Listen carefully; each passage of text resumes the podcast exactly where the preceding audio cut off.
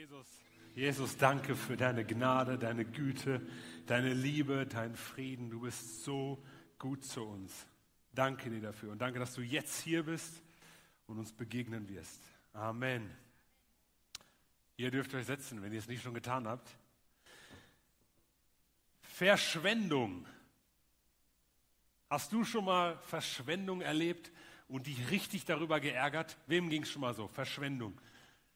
Ich glaube, die meisten von uns, also in unserer westlichen Welt, da begegnet einem das häufiger. Also ich könnte mich in solchen Fällen richtig ärgern. Das letzte Mal, wo ich, ähm, wo ich mich richtig darüber geärgert habe, ich habe mir ein richtig teures Stück Fleisch gekauft. Also mache ich ganz selten. Aber ich habe so einen neuen sous stick bekommen zu Weihnachten und wollte das jetzt ausprobieren und so weiter. Perfekt zubereitet, dieses Fleisch. Und dann esse ich das Fleisch und das ist so ein alter Lappen. Also man kann nicht man kann das nicht immer, äh, also ist Fleisch, ne? So. Und ich habe mich richtig geärgert.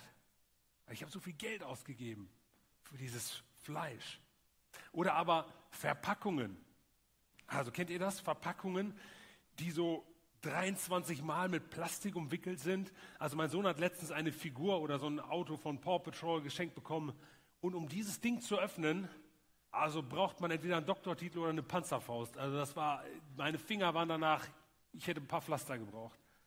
Also ich verstehe das manchmal nicht. Ich meine, ich frage mich manchmal, ob die Kameras dabei haben und sich darüber lustig machen, wie wir uns quälen, diese Dinge aufzumachen. Also eine Plastikverpackung jagt die nächste. Übrigens habe ich hier noch zwei. Ich habe zwei Freiwillige dabei, die mir mal helfen, das aufzumachen. Jungs, ich habe keine Lust mehr, die Finger kaputt zu machen. Und ich habe auch übrigens keine Frau ausgewählt, weil ihr wisst schon, ähm, auf die Plätze, fertig, los, wer schneller?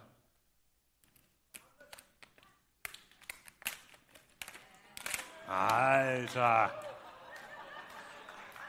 So war es im ersten Gottesdienst auch. Einer kennt den Trick, also es gibt einen Trick und der andere kennt ihn nicht. Danke euch, ihr dürft das Ding mitnehmen oder da vorne, wenn ihr es behalten wollt, könnt ihr auch gerne mitnehmen. Vielen Dank euch.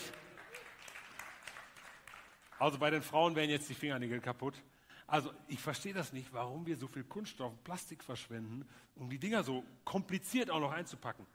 Oder aber Buffet-Restaurants. Also das letzte Mal, als ich in einem Buffet-Restaurant hier war, in Gummersbach auch noch, und ich war als ziemlich letzter in diesem Restaurant und ich habe gesehen, wie die das Buffet abgeräumt haben und der, die ganzen Reste direkt im Müll gelandet sind. Ich dachte, das kann doch nicht sein, wie viel Essen wir wegschmeißen. Und seitdem bin ich auf einer Mission. Ich habe die App Too Good To Go, zu gut um wegzuschmeißen heißt die. Lade ich euch, äh, empfehle ich euch runterzuladen und dafür Werbung zu machen. Ich gehe in Restaurants immer zu den Leuten und sage hier, mach das mal. Weil man dann mit dem Weggeschmissenen noch was Sinnvolles machen kann. Ihr merkt, ich hasse Verschwendung. Das könnte mich manchmal richtig aufregen. Und heute geht es um Verschwendung, aber nicht im Negativen. Das heißt, ich werde mich nicht so sehr aufregen, sondern im positiven Sinne. Also Verschwendung hat auch eine positive Seite. Schwer vorstellbar? Doch, die gibt's. Das Thema heute ist, wir lieben Gott. Und ich möchte ein Wort ergänzen, verschwenderisch. Wir lieben Gott verschwenderisch. In der Bibel finden wir eine Geschichte, die von einer verschwenderischen Liebe spricht. Und die möchte ich mit euch teilen. Johannes 12, da lesen wir die. Sechs Tage vor dem Passafest kam Jesus wieder nach Bethanien dem Ort, wo Lazarus wohnte, den er vom Tod auferweckt hatte. Lazarus und seine beiden Geschwister Martha und Maria, die lebten da. Die Geschwister hatten Jesus zu Ehren ein Festessen vorbereitet. Martha trug auf, also deckte den Tisch, während Lazarus mit Jesus und den anderen zu Tisch lag. Maria aber nahm eine Flasche mit reinem, kostbaren Nadenöl, goss es Jesus über die Füße und trocknete diese mit ihrem Haar. Das ganze Haus duftete nach dem Öl. Judas Iskariot, einer von den Jüngern, der Jesus später verriet, sagte, warum wurde dieses Öl nicht für 300 Silberstücke verkauft und das Geld den Armen verteilt? Er sagte das nicht etwa, weil er ein Herz für die Armen hatte, sondern weil er ein Dieb war. Er verwaltete die gemeinsame Kasse und griff oft zur eigenen Verwendung hinein. Jesus sagte, lass sie in Ruhe. Nach Gottes Willen hat sie dieses Öl für den Tag meines Begräbnisses aufbewahrt. Und dann alle Jünger gewandt, fügte er hinzu, Arme wird es immer bei euch geben, aber mich habt ihr nicht mehr lange bei euch. Also Jesus ist mit seinen Jüngern unterwegs, wie immer. Die tourten permanent rum. Einen Klassenraum haben sie übrigens nie gesehen, sondern lernten bei Jesus sozusagen, on the job. Auf jeden Fall kamen sie wieder mal nach Bethanien, da waren sie schon häufiger. Jesus kam gerne nach Bethanien, weil da seine Freunde Lazarus, Martha und Maria lebten. Und die haben ein Festessen für Jesus vorbereitet. Warum Festessen? Steht ehrlich gesagt im Text nicht. Aber ich könnte mir vorstellen, dass, sie, dass es eher so eine, so eine Art Dankesdinner war. Wir haben im Text gelesen, Jesus hat vorher den Lazarus vom Tod auferweckt. Also ehrlich gesagt könnte ich mir keinen besseren Grund vorstellen, als für jemanden ein Dankesessen zu machen, wenn er mir, mich vom Tod auferweckt hat. Deswegen könnte ich mir vorstellen, dass das ein guter Grund war. Und die sitzen bei diesem Dankesdinner und dann passiert etwas. Plötzlich kommt Maria, eine von den Gastgebern, und geht zu Jesus, macht eine Flasche Öl auf, kniet sich hin, gießt das Öl über die Füße von Jesus und trocknet mit ihren Haaren dieses Öl ab. Normal, oder? Ich meine, macht Janine bei mir auch jeden Abend. Keine Ahnung, was, was ist das für eine Aktion? Also was hat es damit auf sich? Nadenöl, könnt ihr mal googeln. Heute noch ziemlich teuer, also ich habe mich gewundert. Damals auch schon extrem kostbarer Rohstoff. Also 300 Silberstücke, sagt, sagt der Text, 300 Denare ist ein anderer Begriff dafür. Das wären heute wohl etwa 20.000 Euro. Damals ein durchschnittlicher Lohn, also umgerechnet, wie auch immer man das rechnen will, keine Ahnung. Ein durchschnittlicher Lohn, Jahreslohn eines Arbeiters. Und diese Flasche nimmt Maria. Ob sie jetzt das gesamte Gefäß nahm, keine Ahnung.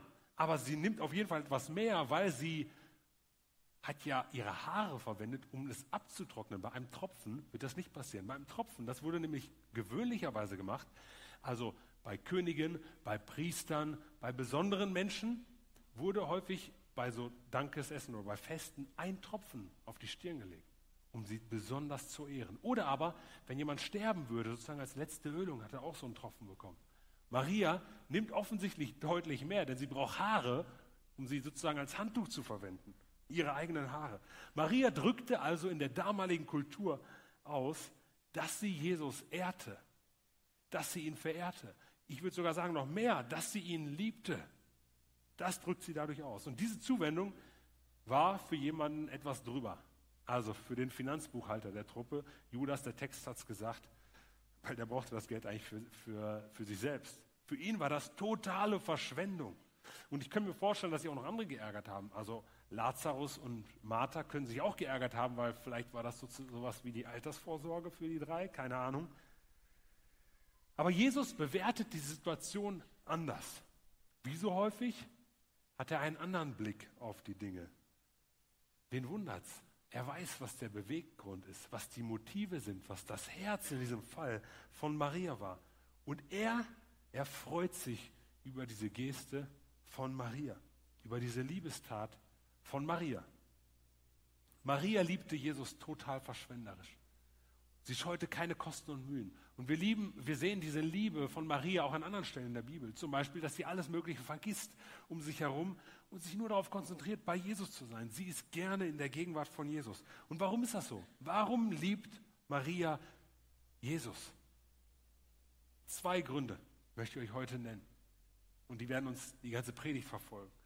Und die sind extrem wichtig für jeden von uns. Das erste ist, Maria kannte Jesus. Maria kannte Jesus. Maria war schon länger mit Jesus befreundet. Jesus liebte die Familie, er war gern mit ihnen zusammen. Und wenn man Zeit miteinander verbringt, Beziehung baut, zusammen isst, zusammen spielt, was auch immer, dann lernt man jemanden kennen. Und Maria hatte Jesus kennengelernt. Sie kannte das Wesen von Jesus. Sie kannte den Charakter von Jesus. Sie kannte seine liebevolle Art, wie er mit den Menschen umging. Sie wusste aber noch mehr. Sie hatte Jesus nämlich in Aktion erlebt. Und das ist der zweite Grund, warum Maria Jesus liebte. Maria wurde von Jesus verändert. Sie erlebte Jesus auf besondere Art und Weise. Sie war viel mit ihm zusammen, ich habe es gesagt. Sie erlebte, wie Jesus ihren Bruder von den Toten auferweckte. Also ich meine, wenn das kein verändert. Sie erlebte, wie Jesus mit den Menschen umging. Sie erkannte, dass Jesus nicht nur irgendein guter Mensch war, sondern dass er Menschenleben verändern konnte. Als ihr Bruder starb, war Maria zunächst ziemlich enttäuscht von Jesus. Wir lesen das in der Geschichte, dass sie richtig enttäuscht von Jesus war. Und Jesus sagt irgendwann, ey, das hat einen bestimmten Grund, warum das hier passiert. Jesus wollte das Herz von Maria gewinnen, ihren Glauben fördern, ihr Vertrauen. Und deswegen hat er das gemacht. Und tatsächlich ist es passiert. Sie sah Wunder in ihrem Leben. Und so wurde ihr Glaube an Jesus, ihr Vertrauen zu Jesus viel größer. Also Maria kannte Jesus und sie erlebte, wie er persönlich in ihrem Leben eingriff und ihr persönliches Leben auf den Kopf stellte, ihr Herz veränderte, ihren Charakter veränderte. Und deshalb liebte Maria Jesus. Ich glaube, dass diese beiden Punkte die wichtigsten sind für deine Liebe zu Gott. Also ich weiß nicht, wie es euch geht. Mir geht es immer mal wieder so. Dann frage ich Gott wirklich, bin ich mit ihm am Hadern oder im Gespräch. Ich weiß nicht, wie sehr ich dich gerade liebe. Also ich meine, weil man kann noch so viel singen und alles Mögliche machen. Aber wie ist meine, meine Beziehung zu dir? Wie sehr liebe ich dich eigentlich? Gibt es dafür ein Gradmesser? Und ich weiß, dass diese beiden Punkte immer die sind, die ich angehe. Weil wenn du, mehr Liebe, wenn du dir mehr Liebe für Gott wünschst, dann lern ihn besser kennen und lass ihn deine Welt verändern. Lern ihn besser kennen und lass ihn deine Welt verändern. Lern ihn besser kennen, mach dich auf die Suche nach ihm. Verbring Zeit mit ihm, wie Maria das tat. Sie setzte sich bei Jesus zu Füßen, sie hörte ihm zu, sie aß mit ihm, sie ließ ihn in ihr Leben sprechen. Und es gibt nichts Wichtigeres, als Gott kennenzulernen. Das beste Mittel, ihn kennenzulernen, ist, in die Bibel zu gucken, mit ihm zu sprechen. Dafür hat Gott uns das gegeben, damit wir ihn kennenlernen können und verstehen, wie er eigentlich ist. Wir haben gesungen, seine Güte, seine Liebe, seine Gnade, seinen Frieden, Freunde, das ist unaus, unausschöpflich. Wir werden ihn nie zu Ende kennenlernen können. Ich hoffe, wenn, ne, ich glaube, selbst im Himmel werden wir das nicht, sondern werden immer noch begeistert sein und immer Neues entdecken, weil es unausschöpflich ist. Und deswegen ihn besser kennenzulernen, zu wissen, wie gut er es eigentlich mit, mit uns meint, wie, wie gütig er ist. Das führt uns dazu, ihn zu lieben. Und lass ihn deine Welt verändern. Also folge seinen Herausforderungen. Geh Schritte des Glaubens. Wenn er dich zu etwas herausfordert, dann geh den mutigen Schritt und erlebe, wie Gott da ist und handelt. Steig aus dem Boot aus, sagen wir häufig. Lass Gott an dir arbeiten. Lass Jesus an dein Herz ran. Lass ihn deine Lügen austauschen und seine Wahrheiten einpflanzen in dein Leben, damit du befreiter leben kannst. Und diese beiden Prinzipien sind für jeden in diesem Raum relevant. Wenn du Gott noch nicht kennst, dann möchte ich ermutigen, dich auf die Suche nach ihm zu machen. Er will sich von dir finden lassen und er ist heute hier und will von dir entdeckt werden. Er will dir begegnen. Er will eine Begegnung mit dir persönlich haben. Und wenn du schon ewig mit Gott unterwegs bist, gilt dir das genauso. Es geht immer darum, Gott besser kennenzulernen, ihn in dein Leben hineinzusprechen, gehorsam seine Schritte zu gehen, zu erleben, zu erleben, wie Gott in unserem Leben handelt. Und das wird dich unheimlich wachsen lassen. Wir lieben Gott. Wir als Kirche, wir lieben Gott. Und deswegen lernen wir ihn immer besser kennen und lassen ihn unsere Welt verändern. Jetzt fragst du dich vielleicht, warum überhaupt? Also, wir sprechen hier über verschwenderische Liebe, aber warum sollte ich überhaupt Gott lieben? Vielleicht ist das eine ernsthafte Frage. Und ich möchte dieser Frage ein bisschen auf den Grund gehen. Warum ist Gott überhaupt jede Liebestat wert? Warum sollte ich ihn überhaupt lieben und dann auch noch forderst du heute auf, verschwenderisch zu lieben? Mein größtes Ziel heute ist, dass du ein Gespür heute dafür bekommst, warum Gott jede Liebestat wert ist. Und es gibt aus meiner Sicht tausende Gründe dafür.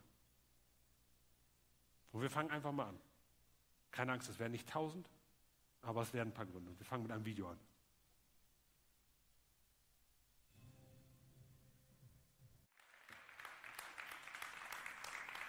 So ähnlich ging es mir auch, als ich das Video das erste Mal gelesen habe. Entweder macht es uns sprachlos oder es begeistert uns, lässt uns Tränen in, Augen, in die Augen schießen. Die Frage, warum Gott überhaupt liebenswert ist, ist eigentlich absurd.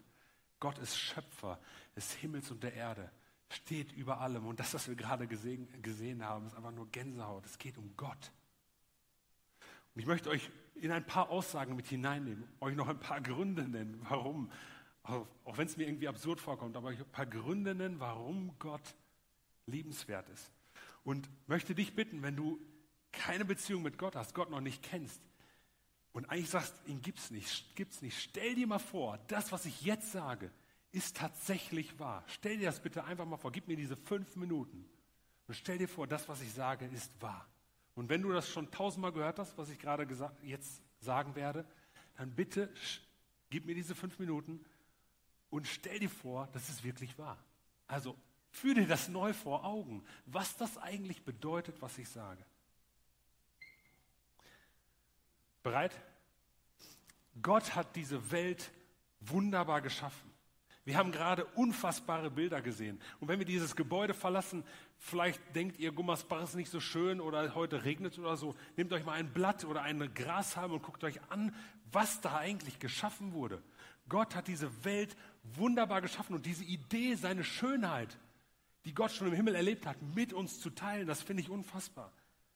Gott hat diese Welt wunderbar geschaffen und mehr noch, wir brauchen gar nicht rausgehen, sondern Gott hat dich wunderbar geschaffen. Guck dich um was hier für Menschen sind, wie wunderbar jeder einzelne Mensch von Gott gedacht ist.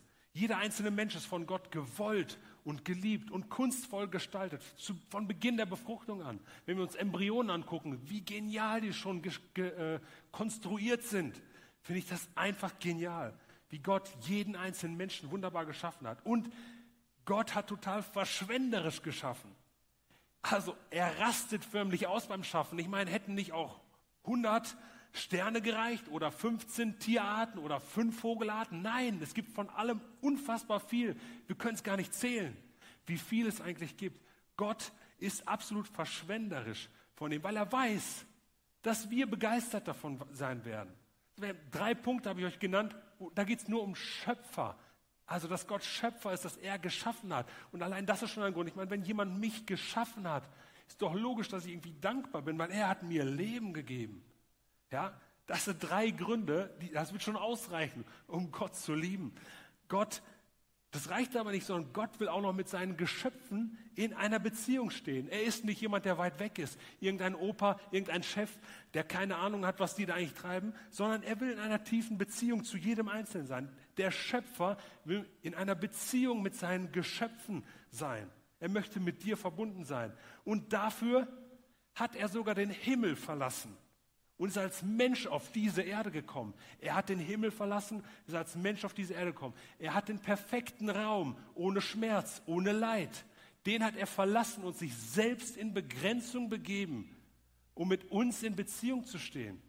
Leute, das ist unfassbar. Gott wird Mensch in Jesus. Gott wird Mensch, das müssen wir uns mal vor Augen führen. Das ist eigentlich ein absurder Gedanke, dass Gott, ein Gott sich so erniedrigt. Gott wird Mensch.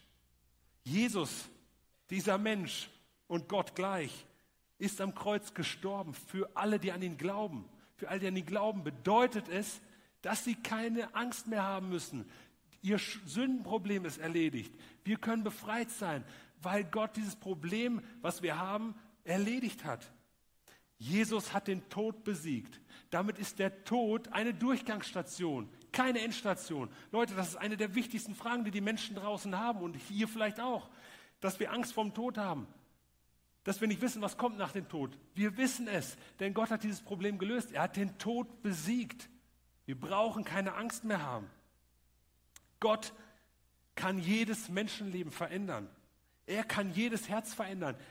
Für ihn ist kein Mensch hoffnungslos. Vielleicht, wenn du manchmal in dein, in dein Herz hineinguckst, was da alles so los ist, mir geht es genauso.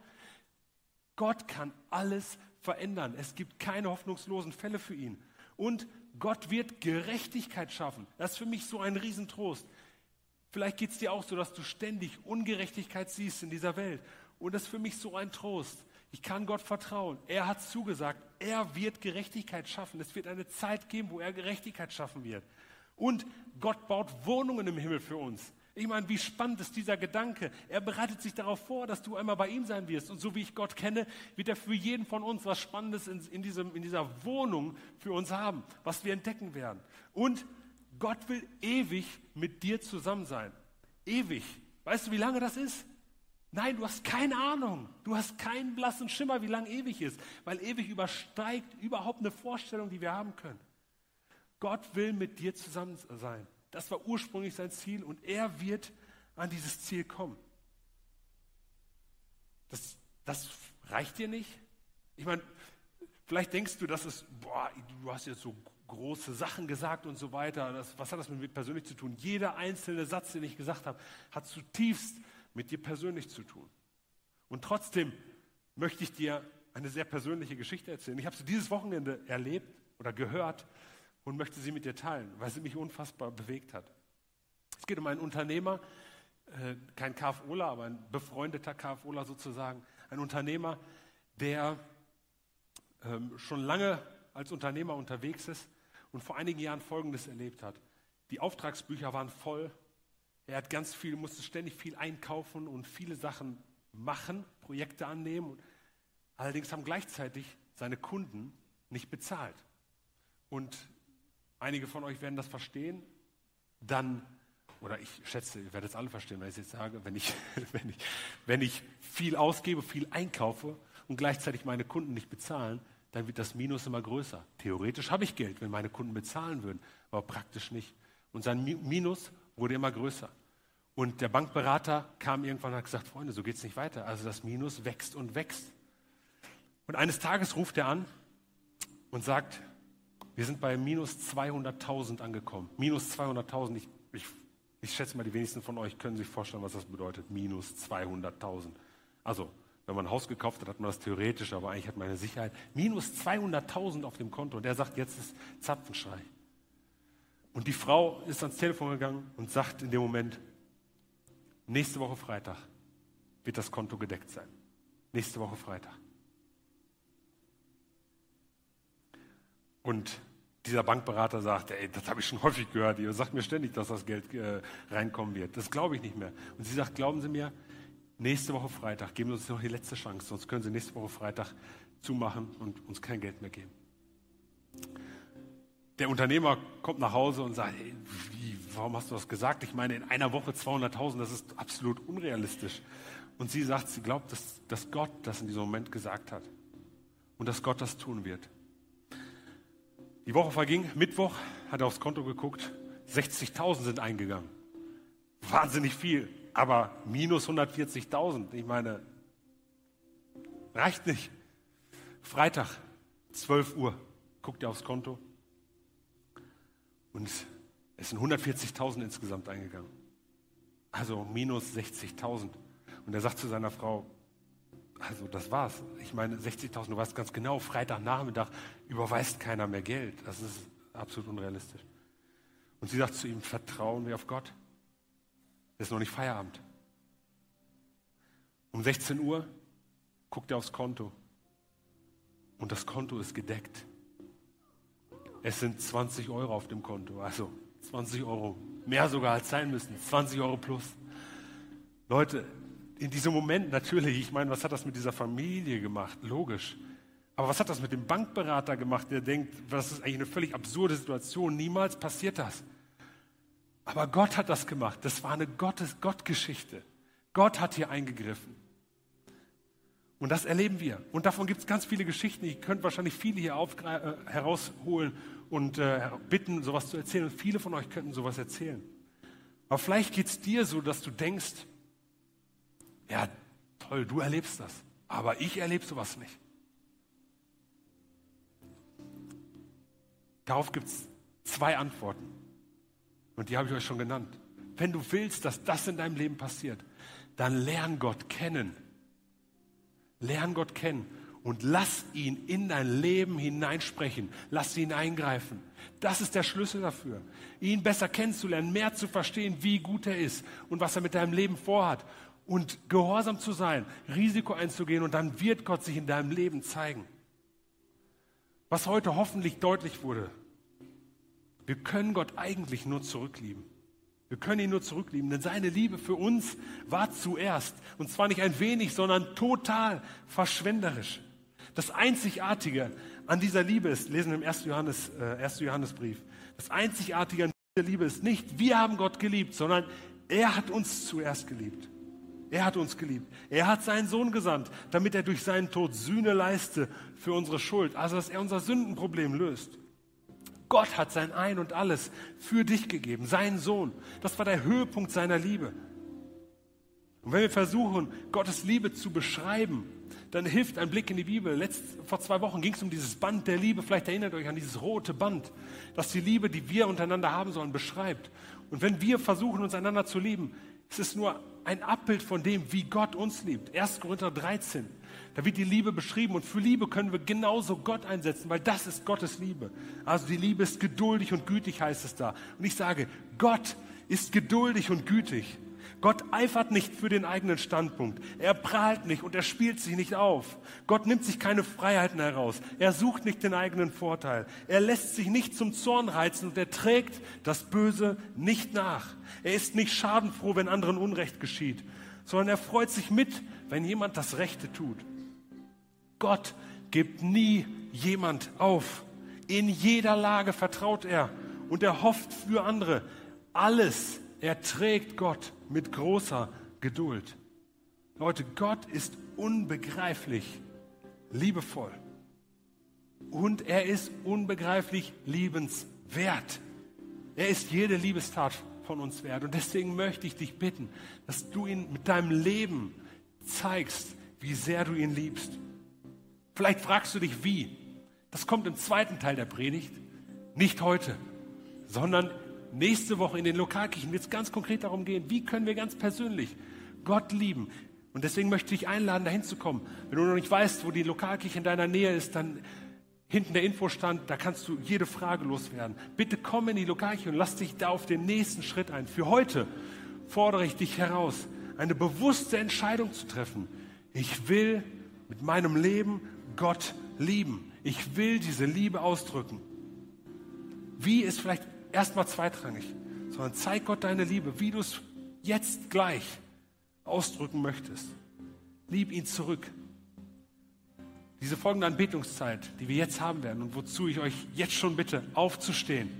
Diese Anbetungszeit soll uns bewusst helfen, Gott unsere Liebe auszudrücken. Durch unsere Worte. Das ist die stärkste Form vielleicht, die wir haben, dass wir es einfach sagen können, ausdrücken können. In einem Lied, in einem Gebet. Sagt Gott, dass ihr ihn liebt. Er macht es uns so einfach, ihn zu lieben. Das ist meine Überzeugung.